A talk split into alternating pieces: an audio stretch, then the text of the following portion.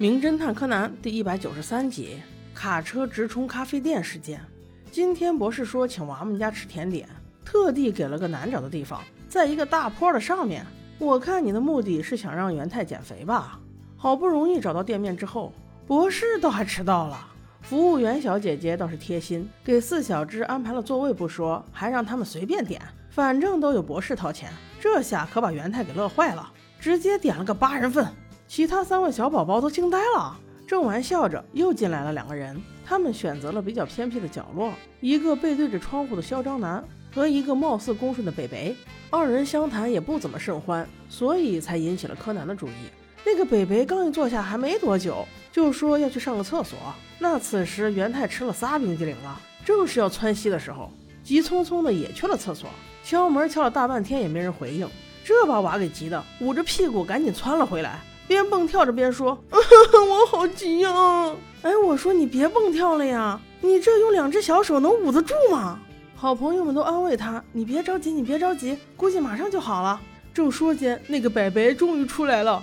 元太一溜烟就跑了过去，还好没有搞到地上。柯南盯着那个北北看，心想：“你在那干嘛呢？害得我们元太哥哥这么难受。”没成想却发现了异样，那人左右手都能开弓啊！刚才用右手吃，现在用左手。厉害厉害，佩服佩服！此时阿笠博士终于赶到，他说他是坐公交来的。大家一起看公交车，看到了一个美妙的画面，车后拉着一条亮晶晶的东西，漂亮极了。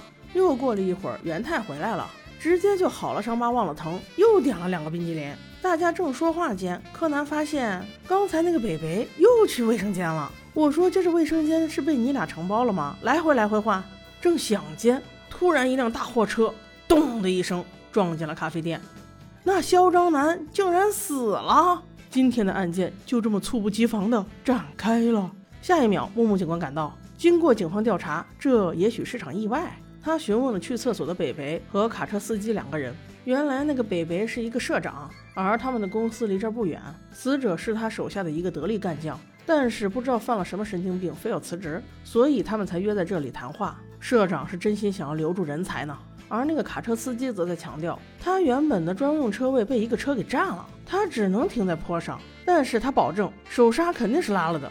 听了这些话，木木警官很快就确认，占了大车车位的车就是这个社长的车。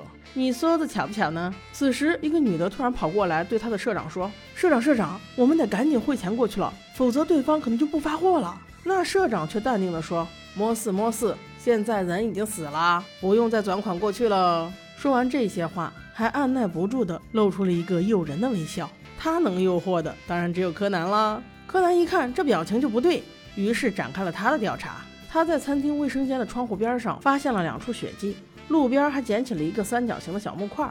当然，公交车后面绑着的钢琴线，他也没有放过。那今天就不祸害小五郎了。博士，要不咱俩来个双簧？那阿笠博士怎能放弃这样的高光时刻？今天的推理开始啦！哎，我说社长先生，你别着急走啊！社长有些惊讶，这不是意外吗？我该说的都说了，为什么不能走？这并不是场意外，凶手就是你。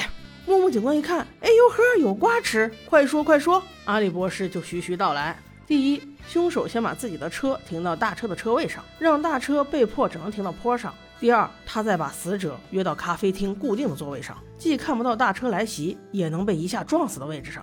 那第三就很简单了，就是频繁出入卫生间。当他第一次去的时候，从卫生间的窗户跳了出来，把一个木塞子抵在大车的轮子后面，然后在塞子上绑上线，连到两点十分要出发的公交车上，这样一切就做好了。只是意外的是，他在行驶过程中不小心刮伤了自己的手，所以他的血液才会留在卫生间的窗户边缘上。那社长听了，连忙反驳道：“我的手就是在卫生间伤的，根本没有这些无稽之谈。你要说凶手是我杀的，那你说出证据来呀！”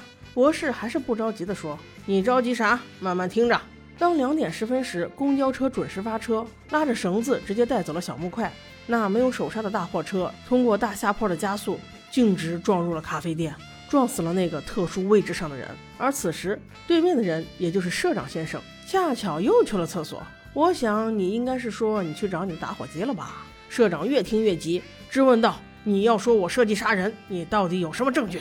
博士对木木警官说：“木木警官，麻烦你查一下他的车。”木木警官迅速着人查车，没想到真的找到了带血的手套。我说：“社长，你解释一下吧。”社长一看，心想：“哎呀妈呀，把这事儿给忘了。看来下次要小心了。这一次只能束手就擒了。”于是他便悔恨地说：“我们公司好不容易把他培养起来，现在他是中流砥柱了，不仅要提出辞职。”还要把大案子和退休金一并拿走，这不是要我死吗？要么公司倒闭，要么杀了他。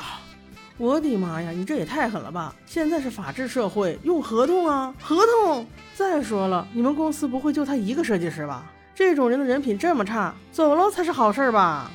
好的，我们下集见。